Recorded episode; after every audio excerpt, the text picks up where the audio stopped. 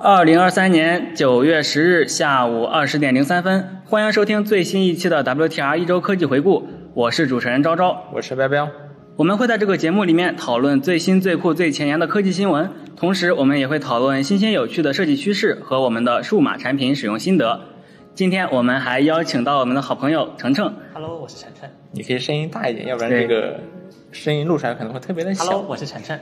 对，好差不多，挺好的。嗯，对，这应该是晨晨和我们第一次录 WTR。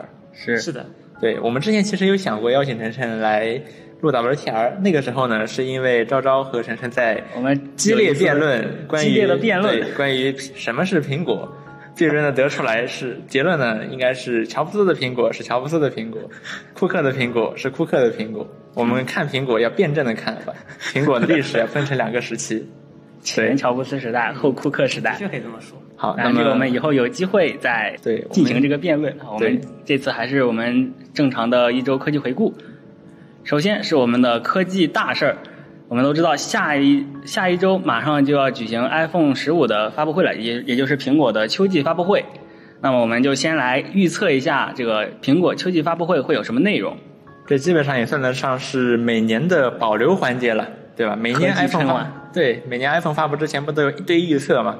说实话，这个不保真啊。但是我们可以来看一看各种各样的信源。其实主现在的信源的话，主要是包括像郭明奇啊、Mark Gurman 呀、然后也有一些其他的，比如说供应链方面的人士。是然后我们可以说一说我们现在看到了有哪些相关的传言，以及哪些可能是假的传言。目前传言说是假的的这真种事情，真假假。对，那首先这个发布会它的名字叫做英文叫做 Wonderlust，中文呢叫好奇心上头，这翻译的还挺本地化的啊。非常苹果。然后这个发布会我们预期呢，它会发布 iPhone 十五系列、Apple Watch Series 九，以及可能会有新的 AirPods 的充电盒。那我们先来说一说 iPhone 十五。那 iPhone 十五首先预测呢是所有的型号都会有联动岛，像现在 iPhone 十四的话是只有十四 Pro 系列、十四 Pro 和十四 Pro Max 有联动岛，是而十五呢预期是所有型号都会有联动岛。是，这估计也是以后苹果的一个 ID 设计了。是的，你可以想象一下，对吧？一个灵动岛 MacBook，灵动岛 MacBook 和 iPad，我觉得还是挺不错的样子。不是 iPad 没别讲 iPad 没必要，iPad 边框它为了握持已经做的很宽了，对，然后但是 MacBook 还是有觉得可以做。MacBook 你别灵动岛，天哪！哦，这个太可怕了吧？对因为这里再来再给你削一块能够亮的，你是怎么想？我问你，在 MacBook 二一出来之前，你有想到你你哪怕在梦里，你有想到过 MacBook 会上这么大一个刘海，并且居然没有 Face ID，也没有广角前摄？嗯，我觉得有刘海可能还是能够想到一点，但是没有 Face ID，我是真的想不到。嗯，是这么大一个刘海却没有 Face ID，为什么 iPhone 要留？就是因为它有 Face ID 才留的。对啊，那它为什么不做成屏下呢？是，或者是哪怕你小一点也行啊。是，或者是坐进这个边框里，这个边框其实也挺粗的。Anyway，总之我们说回 iPhone，呃，iPhone 十五预期所有的型号都会联动到，然后 Pro 系列将会有新的钛合金边框，钛合金边框现在是这个不锈钢边框，铝合金是数字系列的，这样，Pro 系列是这个不锈钢边框，不锈钢边框比较坚固，更重，但是也更坚固，然后屏幕边框会更细，同时会配备更容易维修的后盖。这个更容易维修的后盖指的是什么呢？是呃，在 iPhone 十二、十三系列呢，你想要维修 iPhone 的这个后盖，其实是非常困难的，就是你很难把它完整的拆下来，因为 iPhone 我记得要拆，要从屏幕拆。要把它对对胶给化掉。对，如果你比如说你把后盖摔碎了，你想换一个，那怎么办？你得用一个激光去把它后背上的这个胶啊给烧掉，然后才能把后壳取下来。总之维修非常的困难，先把这一圈给烧掉，然后再吸盘吸起来。差不多有经验的。对，这华为也是，对，华为最但是你新不能从的这个是后盖开后盖开，后盖呢是拆不了的。是的，而 iPhone 十四，注意是十四数字系列，不是 Pro 系列，配备了有一个它的这个它给它的这个玻璃后盖呢加了一个铝合金的支撑，所以说后盖可以比较方便的取下来了。但是 Pro 系列呢仍然是传统设计。那我们预期十五呢，这个 Pro 系列也会搭载这个更容易维修的后盖。然后十五 Pro 系列预期还会加入一个新的 Action Button，就有点类似于 Apple Watch Ultra 上那个 Ac- 小按 Action Button，对，一个小按钮。这个小按钮呢，实际上是把原来的这个静音拨拨片儿给取代掉了。哎，一个实体的开关。对，然后这个东西呢，就可以被映射到不同的功能，而不是仅仅是静音和解除静音。这个太惨了。程程锐评一下，之前我们不讨论过吗？之前我们不是讨论过这个 i iPhone 做的人机交互，包括我们 iPhone 和用户之间的一个信任感在哪里？我觉得这个这是一个很好的体现。咔嗒一下，物理再加上震动的这种提示感，然后来保证来保持一种最底层的信任，就是我按一下这个我就知道我关了，那你变成一个 Action Button，你到时候再再和其他键给搅和到一起，哇，我我现在很心痛。是一个就之前的设计是一个非常非常确定的一个功能。对我太爱死这个了，我真太爱这个了。主要是这个静音呢，你也没有什么软件的方法去改，你只能用这个东西改。很好，对，然后然后你看到它是红的，你就知道它静音了；看到它是另一个状态，对吧？就像我无聊的时候，我也会喜欢播这个，咔嚓一声，嗯很舒服。这交互交互设计特别优秀，希望它 Action Button 能够一样优秀。对，希望啊，没准它的是一个像圆珠笔那样，你可以摁下去和弹出弹出来的设定。啊，谁知道呢？总之，预期会有这么一个 Action Button，然后可以被映射到除了静音和解除静音之外的其他更多的功能上。然后 Pro 系列还会预期会搭载使用台积电三纳米工艺制造的 H 7芯片，然后台积电三纳米实际上比之前使用的五纳米是一个很大的进步，所以它的 CPU、GPU 性能应该会有百分之二十甚至更高的提升。功耗相比于。对，相比于几乎没有任何提升的 H 6芯片，那这毫无疑问是好很好很多的。而数字系列的 iPhone 十五预期将会继续使用 H 6芯片。哇，那苹果这下是真的把这个最新芯片给旗舰用，然后上一代的旗舰芯片，然后给次一点的普通机型用。会不会是库存没清完啊？谁知道原来这种这应该不会有这么多库存啊！是况且这是因为 iPhone 因数字系列为你想 iPad iPad 现在不用上 M 系的芯片了，那这我觉得 A 系的芯片的库存会有点多吧？还是 A 十六呢？我觉得很有可能先把这批库存清了，到什么十六、十七以后再全部用同一套。也不是不可能。是哦，iPad Air 克库克这么管理管理大师，那肯定想库存全清掉。包括这次卖一代是送一代笔对吧？教育优惠，这不就是很明白的清库存吗？确实现在现在 iPad Air 也开始用 M 系列芯片了，那又一个产品线不用 A 系列 A 系 A 系列的芯片但。是本来用的也不是 H 6 H 7用的是 H 2 Z 什么的。指不定他们原先计划的要用，那不然的话，A 芯片 A 系列没人用了。是，这就是过程。iPhone 用了，iPhone 也不少了。那我觉得下下一代不可能再用 A 十六了，一定要把 A 十六的这一代用完。然后 H 7芯片的话，还有一个传言是，呃，台积电将会有两种三纳米工艺，是说是在早期的 iPhone 十五会搭载使用这个一种这个三纳米工艺，而后期呢会改成另一种这个密度更低，然后发热量稍微高一点，然后性能稍微差一点的三纳米工艺。良品率好一点。对，然后良品率会好一点，啊，有这么个说法。那抽奖那可太难受了。是的，然后 iPhone 十五系列呢，之前还传言说会搭载固态按键，就是说你的按键啊，就像音量键，包括电源键，你实际上是摁不下去的。它可能会采用像之前的 iPhone 七的 Home 按键一样，那样那么一个触感反馈。那实际上现在的预现在的这些传言呢，像 Mark Gurman 他们又说它不会采用这个固态按键，啊，这太糟糕了。仍然会使用和现在一样的设计。为什么为什么 iPhone 六被封神？我觉得就是因为它还保留那个能按得下去的 Home 键。就你你还记得吗？就是你哦，你有没有用过那种就是按不下去的那种键？当他遇到手机死机，你按这个没有交互体验的时候，那是多绝望！这个就是把他的给用户的一种信任给毁掉了。就如果死机就完蛋了，就按都按不下去，很害怕，我会很害怕，我不会喜欢这个东西。嗯，是。一种传言，嗯希，望一个传言。然后之前还传言说会有一个 iPhone 十五 Ultra，就是 Pro Max 会改名叫做 Ultra，然后你就会有 iPhone 十五 Ultra Ultra iPhone。更高价的。对，因为现在苹果不是很喜欢 Ultra 这个词儿吗？什么 M 2 Ultra 什么的，Mac 呃那那个什么 Mac Studio 对吧？都会有使用这个 M 2 Ultra，对 Apple Watch Ultra。但是呢，现在新的传言呢说不会有 Ultra iPhone，仍然叫 Pro Max。然后 Pro Max 还预期说会有一个六倍长焦，现在是多少？现在应该是两倍吧？我不知道，我没用过。，现在是两倍，然后现在，然后 Pro Max 预期会有一个新的六倍的长焦，然后价格呢也是水涨船高，Pro 呢 Pro 的起价预期是一千零九十九美元，Pro Max 的起价预期是一千一百九十九美元，相比十四会涨一百美元，那换算成人民币的话，大约会涨一千块。因为我众所周知，科技产品的汇率是一比十，对吧？然后颜色，颜色方面可能是实际上是大部分人可能最关心的一个东西了。是因为说实话，别的这些你芯片稍微升级一下，其实是能用出来什么差别呢？除非你有个灵动岛，对吧？你能能有点花头啊。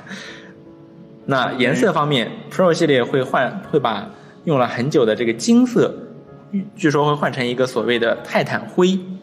然后除此之外，还会有深蓝色、灰色、黑色和白色。这个深蓝色应该就是对标，比如说现在的这个深紫色，包括像十三系列的那个呃远峰蓝，它这个深蓝色会更更深一些。除了黑白灰之外的颜对色。，会有一个主打色。然后数字系列会有黑色、蓝、蓝色、黄色、白色和粉色。粉色，粉色是之前也有过吧？对，对对，我记得是六 S 的时代。包括十三什么的也有。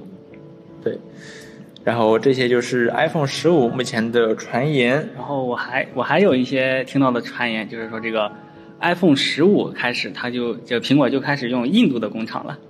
啊、现在有用吗？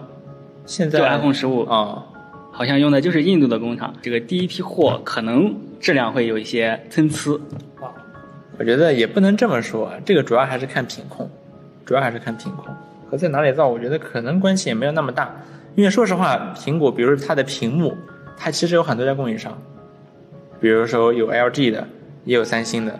那其实只要都满足苹果的品控，其实你用不出来差别，也没有人 care 这个事情，对吧？是那然后除了 iPhone，苹果预期还会在发布会上发布 Apple Watch Series 九，这也是每年随着 iPhone 每年都会更新的一个设备。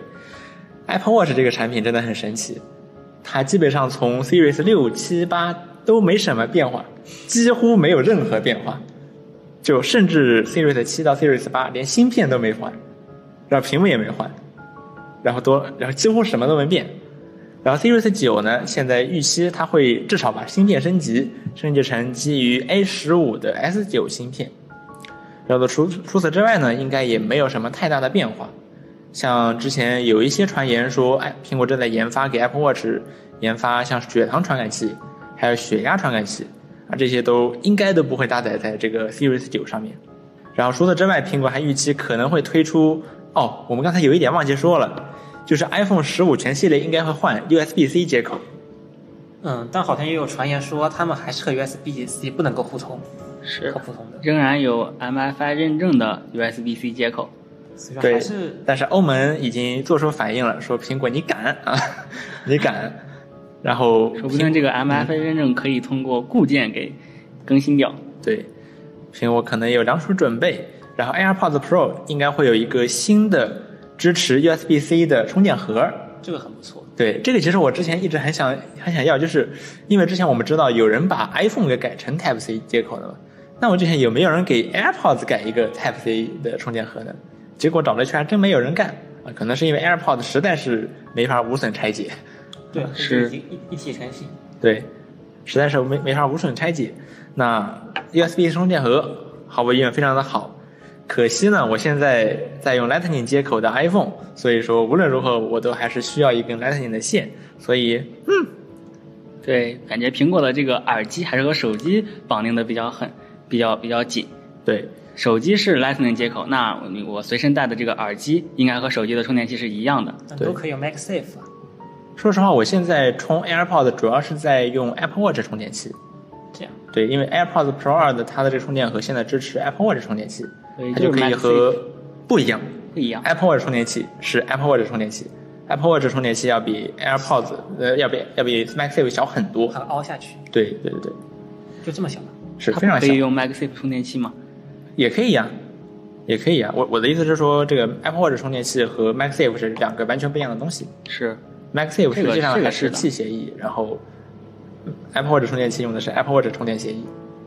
Anyway，然后还有一些产品呢是不会出现在这个发布会里的，包括 M3 芯片的新的 iMac、新的十三寸 MacBook Air 和 MacBook Pro，应该都不会出现在新这个九月份的发布会上，包括 iPad mini 七应该也不会。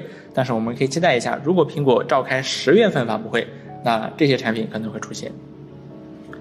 好，那么以上就是关于即将到来的九月十二号，我们应该是九月十三号凌晨一点的 Wonderlust 这个什么好奇心上好奇心上头发布会的预测了。到时候我们应该也会直播，呃，和大家一起看。是的。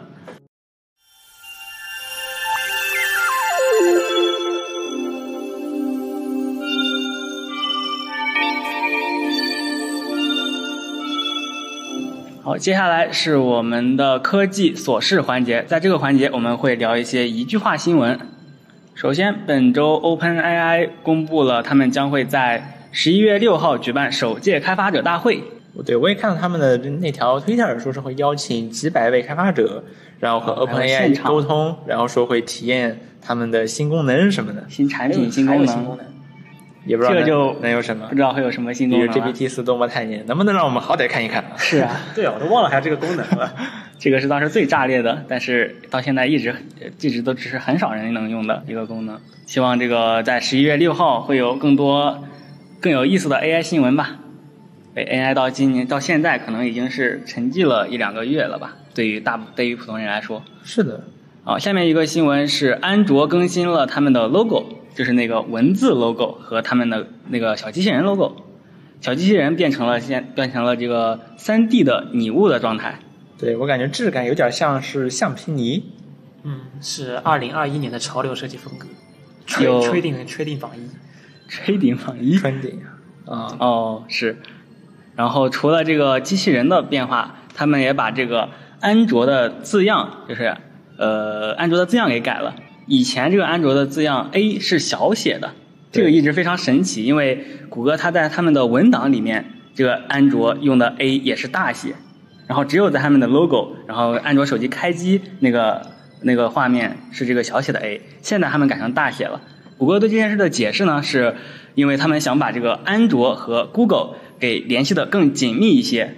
如果之前的 Google 然后小写的安卓，这看起来好像有点奇怪，但是把这个 A 变成大写之后，这个 Google Android 连起来看上去就更像是一个品牌了，而且也强调了它是谷歌的一部分。行吧，觉得行吧，科技以换换名为本嘛。很牵强啊，这解释的。但是确实是，如果你把如果它是小写的话，看起来是很怪的。哎，但是它这个这不很搭配很好嘛？这个小 A 和小 G，这个 A 和小 G 这边哦，这这拼在一起，这个不是，这个是我截取的某一帧，就是是就是 Google 和安卓它要往两边散开嘛，这只是它里某一帧重合了。如它现在的就是 Google Android 的，前面一个 Google，后面一个 Android，后面再一个小机器人。对这个小机器人，说实话，我觉得还可以，这个质感画的还可以，但总的来说，我觉得没有之前的那个扁平的小机器人来的年轻，或者说活泼。嗯，我可能还是更加喜欢新的这个，因为老的毕竟看太久了，就有点你很难想象，就是现在你手机一开机，底下不都会有一个安卓的小 logo 吗？嗯现在是那么一个扁平的一个脑袋，你很难想象，如果把这玩意儿放上去会是什么样子。放不上去吧。但这个我这个不一定放，这个不一定放哎这。让我想起来小什么小米那个小新开机的界面，也是一个立体的一个线一个米。嗯，好，这个倒没有很难想象啊，嗯 因为我很难想象把这玩意儿放到那里会是什么样 子，还是感觉会很搞笑啊。但哎哎，说到这个，你们有没有就是进过安卓的那个 IC 界面？以前就是这种立体的机器人躺在那儿，然后有问题的话，肚子里还会冒出一个叹号。对，那个我有印象。嗯，总之这个设计又回来了。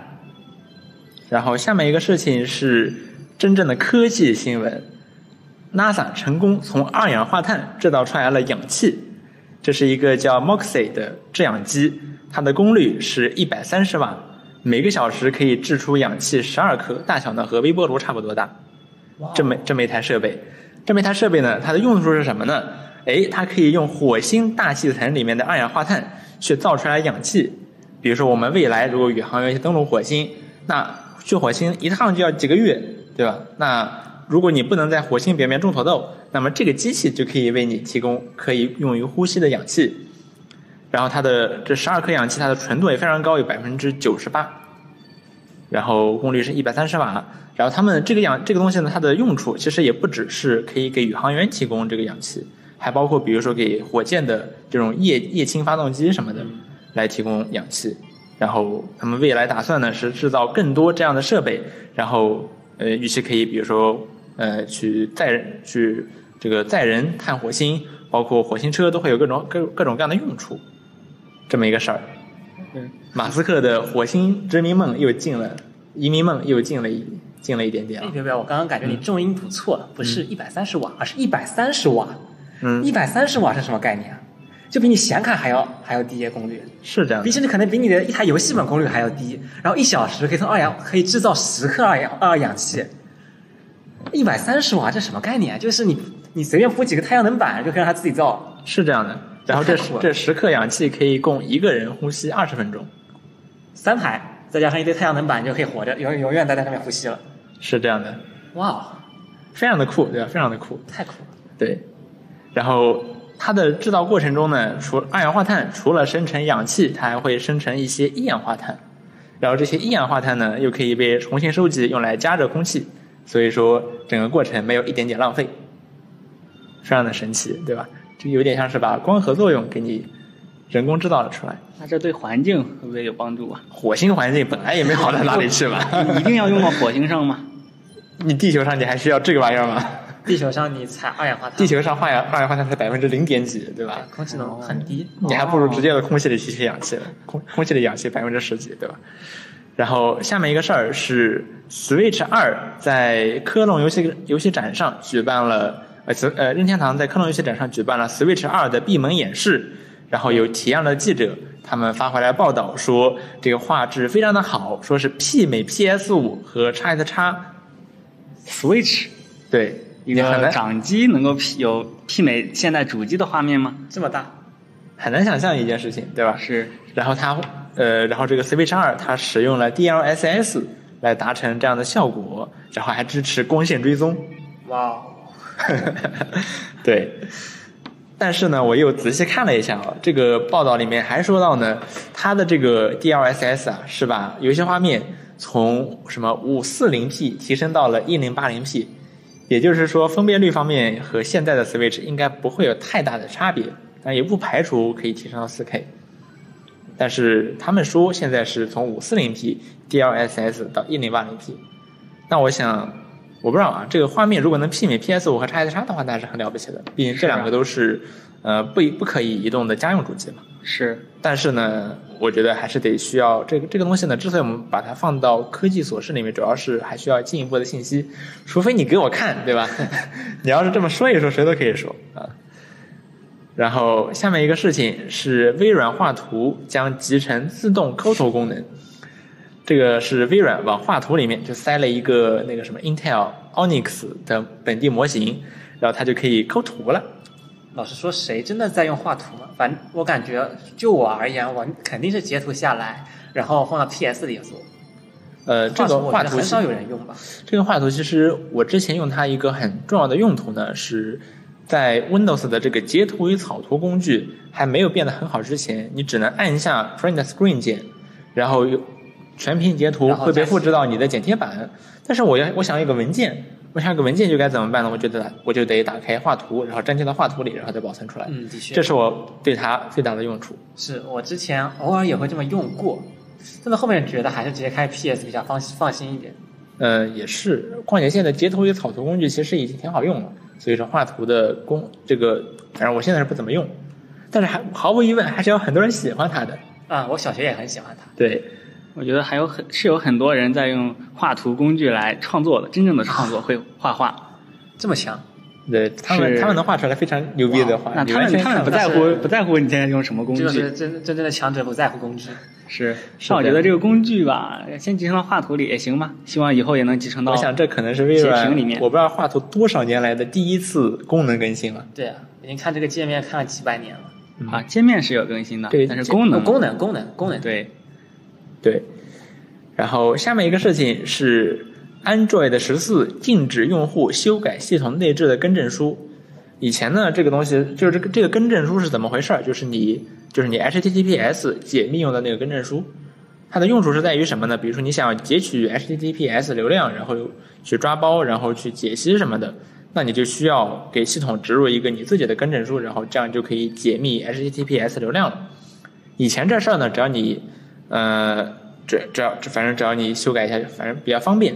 但是现在呢，他把这个文件，这个更正书文件给挪到了一个呃安卓的一个 APK 这个 APKX 哦 AP Apex 包里面。然后这个包里面呢，大家试了试，发现你简简单单把这个证书塞进去呢，并没有用处，这搞得很复杂。所以说，Android 十四现在还没有办法修改这个更正书。这是安全性提升吗？所以说就导致这个开放性啊就下降了。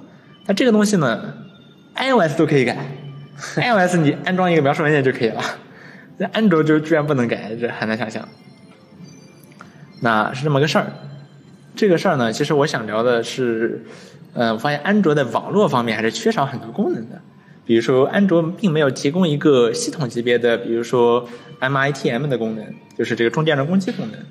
就是导致某些软件运行起来会有问题，就缺少一些功能。对，然后下面一个事情是 Google DeepMind 发现让 AI 深呼吸可以改善它们的生成质量。就比如说你跟，就比如说呃，它是用这个 Google 自己的这个 Palm 测试的，这个 Palm 就是一个类似于 GPT 的这么一个语言模型。在问他问题之前，你先跟他说，呃。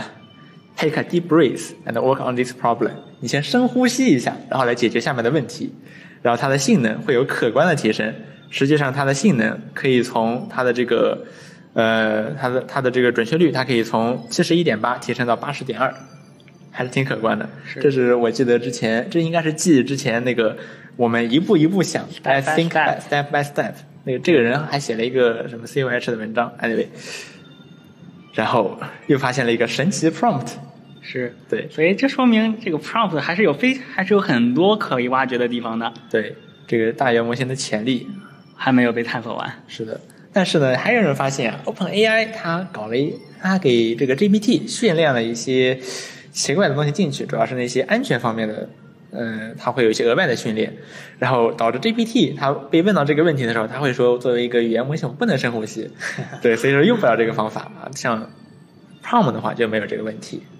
嗯很有很有意思的一件事情哦。对了，这个东西呢，它并不是研究人员自己去拍脑门然后去想我该给问他什么 prompt 呢，并不是这么着来找到这个 prompt 的。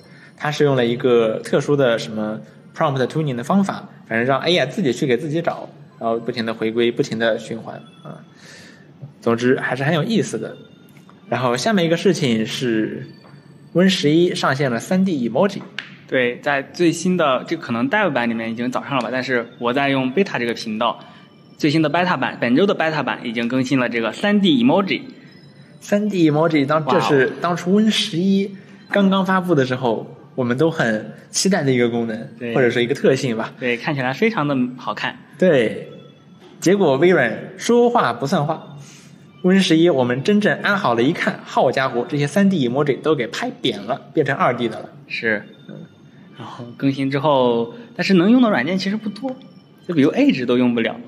这我觉得其实是这些 Edge 这些软件的问题了。是，但是火狐可以。对。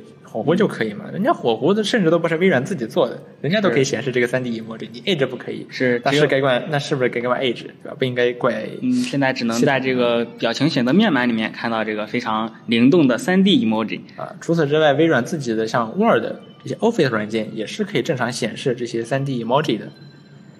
说实话，我用下来这个三 D emoji，我感觉好像没有我想象中那么好，主要是在小字体下面的可读性比较差。是。而且而且它锯齿，我觉得还没有没有做那种抗锯齿的效果。对。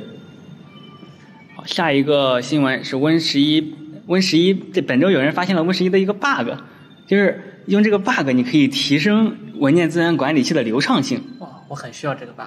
对，现在现在 Win 十一的文件资源管理器非常的卡，你不管怎么样，你点开一个文件夹，它都要都要稍微等那么一会儿，可能不到一秒，但是等一会儿，然后这个文件还会。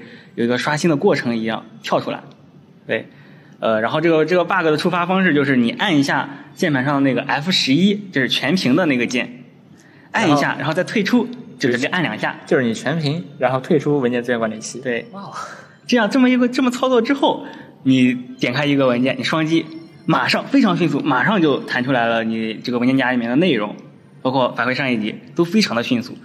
但它当然是一个 bug，它速度非常快，但是它影响了这个地址栏，地址栏就不会变了。就是比如说我在我在这个 C 盘里面，然后那我的地址栏就一直是这个 C 盘，我点我不管点多少层，地址栏都只有这个 C 盘。嗯，我怎么感觉可能是它 UI 出 bug 导致它会变得这么慢？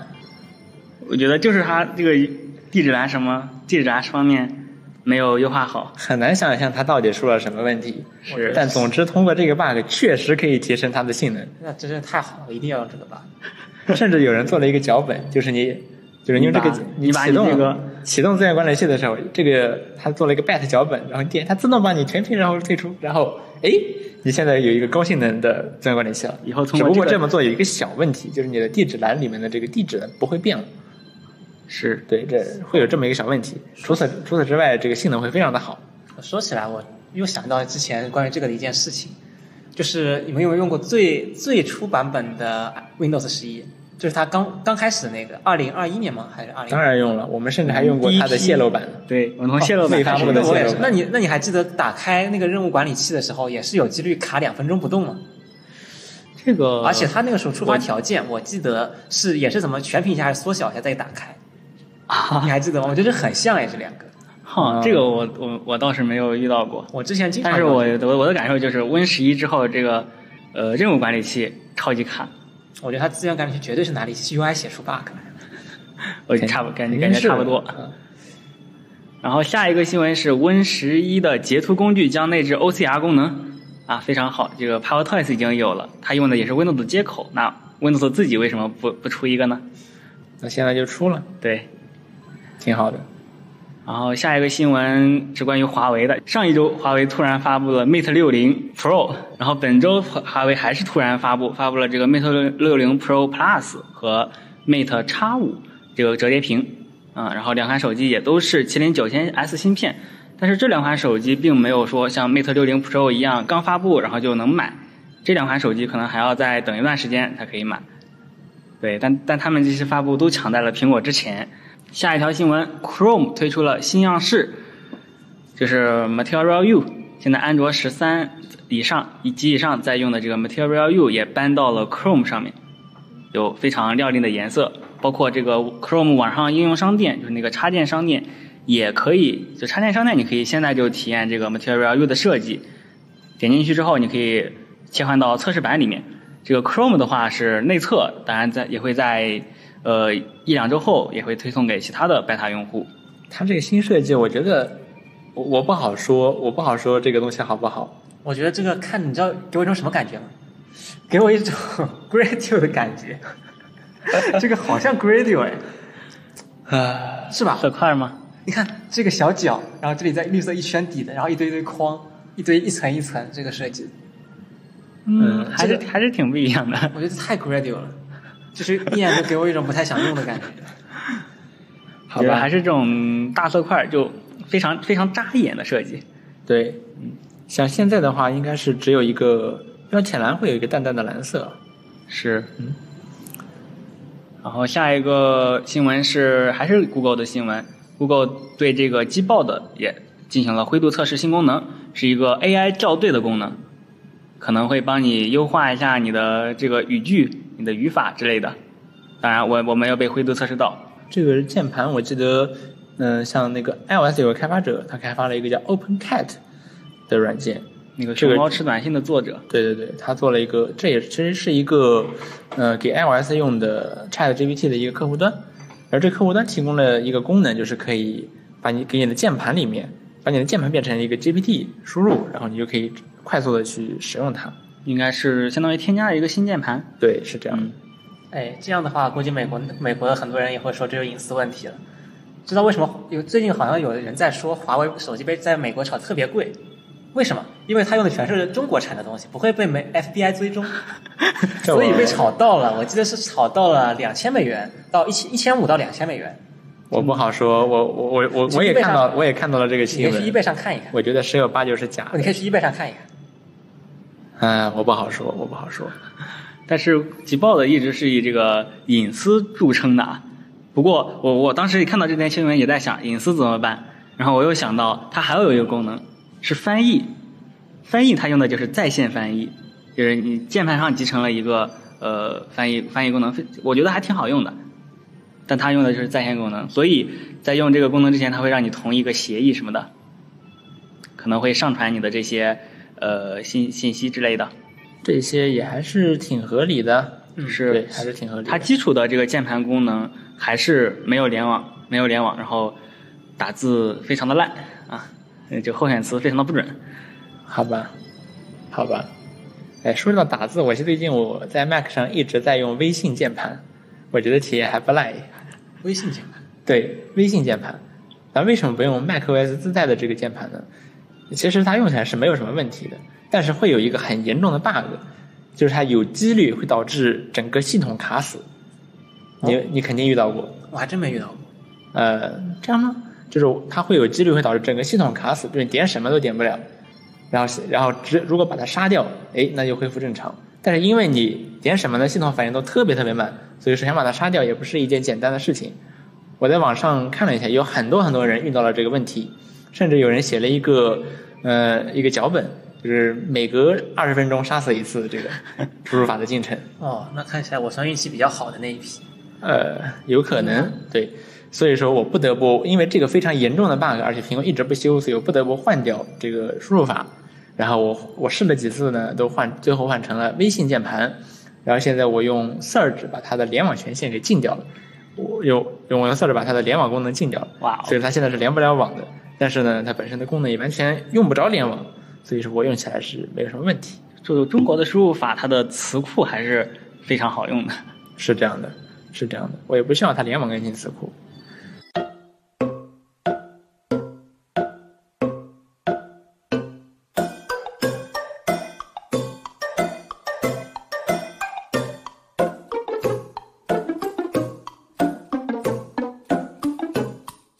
下来是科技心得环节，在这个环节我们会聊一些我们本周发现的一些有意思的趣事儿。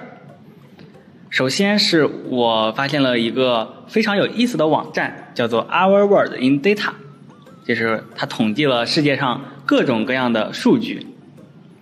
然后这是一个，因为因为本周有我还看到了另一个视频，就是讲这个投资之类的巴拉巴拉。然后它引它引用了一个呃这里面的数据，就是世界 GDP。然后它展示了在近两百年这个世界 GDP 是在阶性增长，但是之前的几千年里面全基本基本上都是一条直线，趋近于零的直线。然后我就觉得这个网站非常的有意思，点进去之后可以发现非常醒目的一个这个新冠的统计数据。然后它里面有非常它它对这个数据分析有非常多不同种类的呃这个图表，比如说它有这个世界地图。它用它用不同的颜色来标注出某每个地区的这个数据量的多少。比如说看这个新冠的地图，就有一种看瘟疫公司的，有一种玩瘟疫公司的感觉。它可以因为新冠的数据比较细，基本上每天都有，然后它可以它它可以每天的数据这样播放，看哪块颜色最深，从从从第一天开始一直到现在都可以看到。老实说，这个东西并不少见吧？我记得我从新冠最开始我就一直在看，好像是斯坦福还是哪个大学来着？哦，好像是什么约翰哦，是约翰霍普金斯大学搞的一个世界新冠的一个统计表，也是这样有地图，然后有颜色，然后有每天的统计。说实话，这个东西我那个时候我反正反正我天天在看。是对，当然这是一种数据可视化嘛。然后它这个网站不只是这一个世界地图的样式，它还有比如折线图。然后各种柱状图、统计图之类的，这些数据可视化，它做的都非常的棒，都有非常多的时间时间可以选择，区域可以选择。然后呢，它统计了不止像新冠，然后世界 GDP，它有各式各样的这个统计，比如说每个国家的税前税后工资，呃，它它有它有不同国家、不同地区，还有这个时间这些层面，还有这个比如说呃一些对少数群体的权益。比如说，这个世界恐怖主义出生率、死亡率，就是以整个世界的范围，各种各样非常细，它好像有二二三十页这样的数据，非常有意思。对，其实这种数据可视化，我觉得，呃，就是你知道很多这种国内外的媒体，他们有时候会做这种数据可视化，然后有时候这些数据可视化，我觉得做的会非常的好，然后可以把这把一个很复杂的事情，然后解释的很简单、很清楚，呃，这也是一个专门的学问了，说句可视化。是嗯哦，我突然想到，它还有它还有每个地区的人吃什么，好不好吃这种统计，非常的细。非常的细。嗯下一件事儿，这就是我们邀请程程来的呃一个话题。他这周买了这个 AirPods Pro、呃 AirPods 三，三，对，然后是换掉了这个原本的索尼耳机。嗯，这个吧，我觉得其实首先有一个前提前提条件，就是我有 Mac，我有 iPhone，我有 iPad，然后。那我为什么抛弃索尼呢？首先就是因为索尼，我是用过索尼的 WF 入耳式的 x M 三、x M 四和头戴式的 x M 四，他们三款耳机，你猜他们是三款耳机一共能够连几最多连几个设备？就是一共同时连吗？一共对，就是三款耳机能连的耳机最大数量加起来有几个？不会是一吧？那不至于，三款吧，起码有三四。四。啊，就是他们就是只有我头戴的那个能同时连两个设备，这个同时连是什么概念？是比如说你的一个设备上你点一下就可以切换，就是对连蓝牙可以连上，还是说你什么都不用做，它就可以自动切换？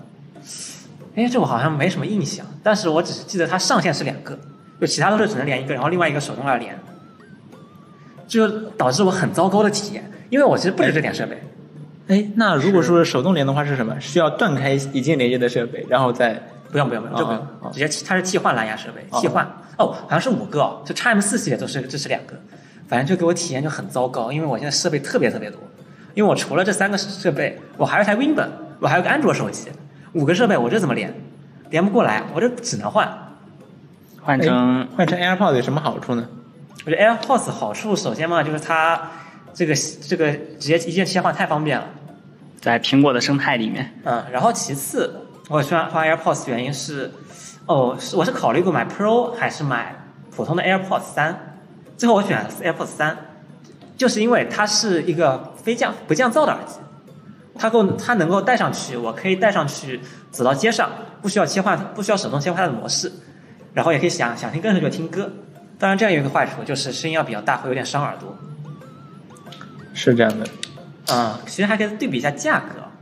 价格上的话，入耳式的 x M 四是和是和这个 Pro 二是同一个价位的。然后呢，索尼它有什么优势呢？我想不出来，我想不出来它有什么优势。好家伙，音质音质音质我比较过，很细致的比较过，没差多少，真的没有差太多。我那个时候我是一只一只耳朵戴一手一一个我都试过，交换过，在在那边官方店像傻子一样，然后 Beats 也比较过，真没有什么区别。那为什么我不买这个又轻又舒服，主要是方便。对，而且还能够这么衔接的连流畅的 AirPods？多好！哎，它还小，它还小，而且又小又不容易丢。我之前为了我那个一千六百还一千八的那个 x 四，我特地买了个两百块的 AirTag，为什么呢？因为它差点丢了。嘿，那 AirPods 三自带了一个 AirTag，对，它自带了一个 AirTag，这很棒。嗯，我觉得这主要就是这几点原因吧。那你对索尼耳机有什么抱怨呢？